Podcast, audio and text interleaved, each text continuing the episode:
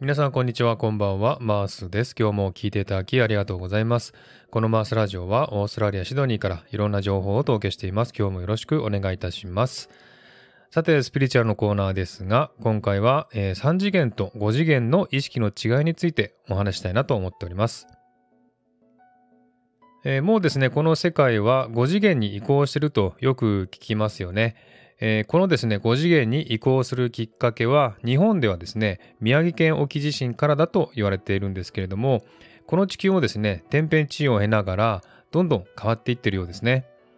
しかしながら自分たちが生活しながら、どこが変わったの？というふうに思う人も多いと思うんですね。自分も実際ですね、5次元の世界になってるとか、土の時代から風の時代に移行してるとか言われるけれど、現実世界はそのままだし、何か大きな変化が起こってるのかなというふうに感じています。えー何かが移行していくときはですね、いきなり世界が変わるのではなく、少しずつ変化しているものだと認識しています。実際私たちの現在の考え方や捉え方は昭和時代とは違ってますよね。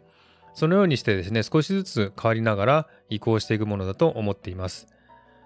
じゃあですね、5次元での人間の意識は3次元とどう違うのかということをちょっと考えてみました。自分なりにね、答えを出してみたのでシェアしてみたいなと思っています。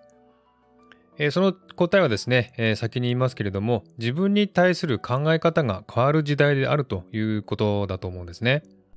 えー昭和時代はですね、自分が犠牲になって他人のために尽くすという時代でしたが、現在はですね、自分も大切にしながら他人も大切にするという時代ですね。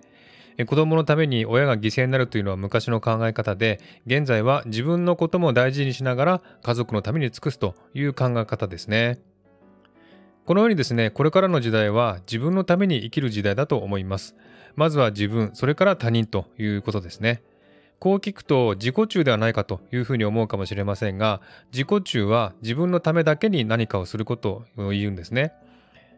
えー現在の時代はですね、自分の心や外見を整えた上で、えーすること、自分を大事にするということだと思います。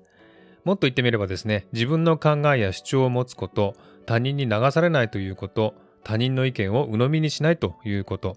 自分が嫌だと思うことからは離れること、自分が合わないと思う人とは関わらないこと、自分が幸せと思うところや人のところへ行くことだと思うんですね。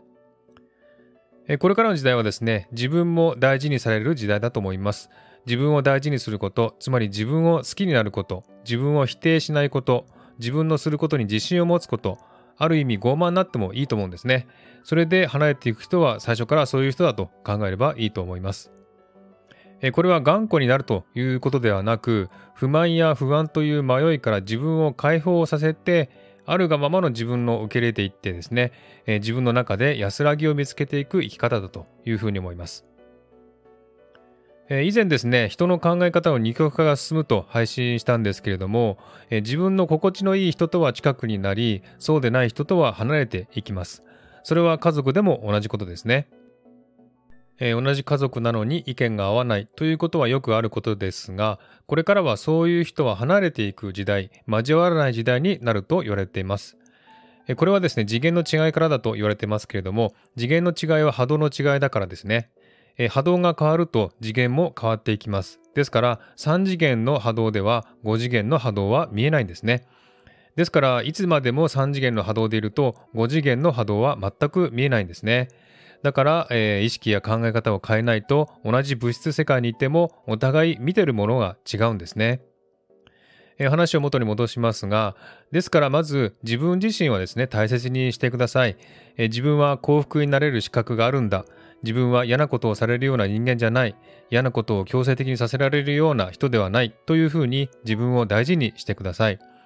そして今はですね、思考が現実化するのが早くなっています。自分は人から認められるような人ではないって思うとですね、すぐにそうなってしまいますね。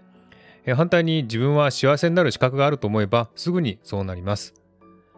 えーこのような考え方ができればですね、あなたは5次元の世界にすでに移行しているということです。えーこの移行はですね、瞬時に意識を変えれば達成できます。これはまたパラレルワールドの概念にもつながっていきますが、これに関してはまた後ほどお話したいなと思っています。えこれからですね、皆さんでご次元の世界を楽しんでいけたらいいなというふうに思っております。